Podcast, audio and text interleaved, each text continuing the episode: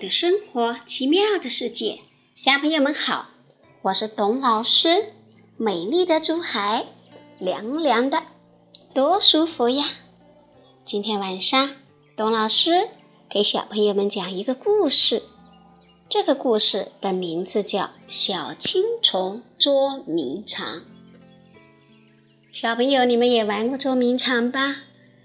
被其他小朋友找到的时候。是不是很高兴呢？那今天的小青虫跟他的朋友们玩捉迷藏以后，他们还能找到小青虫吗？我们来开始听故事吧。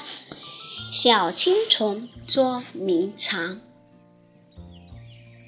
草地上有一只绿色的小青虫，它长着一对圆圆的眼睛。细细的、毛茸茸的小脚和圆滚滚的身子，可爱极了。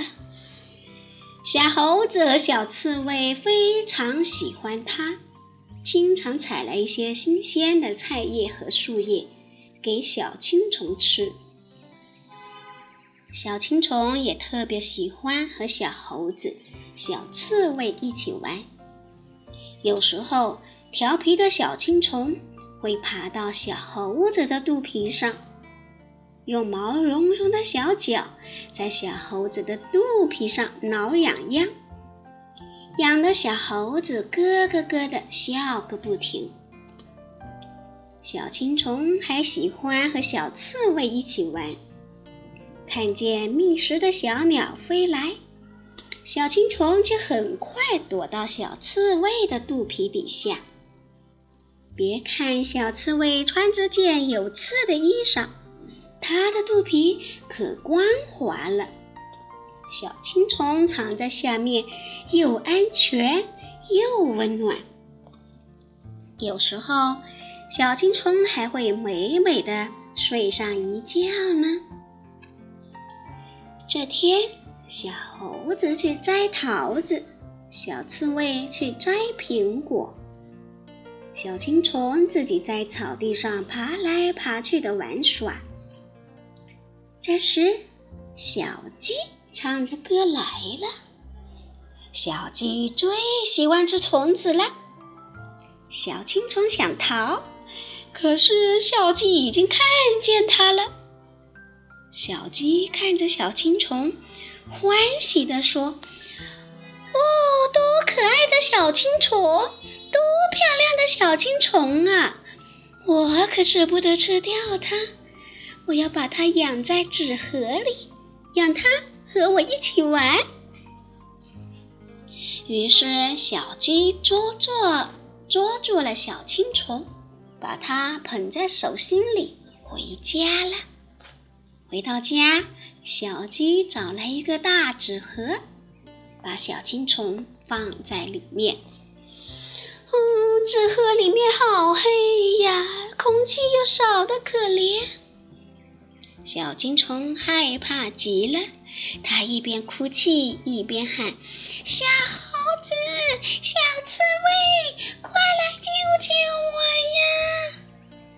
可是小青虫的声音太小了，小猴子和小刺猬根本听不见。哭着哭着。小青虫累了，就躺在纸盒里睡着了。睡着了的小青虫做了一个梦，它梦见自己吐了许多亮亮的丝，这些丝好柔软呐。小青虫把丝轻轻地缠在自己身上，一边缠一边开心地想。我要和小猴子、小刺猬做一个捉迷藏的游戏。这样想着想着，小青虫忽然发现自己长出了一对美丽的翅膀。它想飞，可是纸盒被小鸡紧紧地关着，飞不起来。小青虫扑扇着翅膀，使劲地敲击着纸盒。小鸡听见了，以为小青虫饿了，便拿着菜叶打开纸盒。只见一只非常漂亮的蝴蝶从纸盒里飞了出来。小鸡惊奇地看着在头上飞来飞去的小蝴蝶，心想：原来小青虫真的可以变成美丽的小蝴蝶呢！明天我要去捉许多小青虫，变出许多漂亮的蝴蝶。小猴子捧着桃子回来了，小刺猬也背着苹果回来了。他们还给小青虫带来了新鲜的桃树叶和苹果树叶。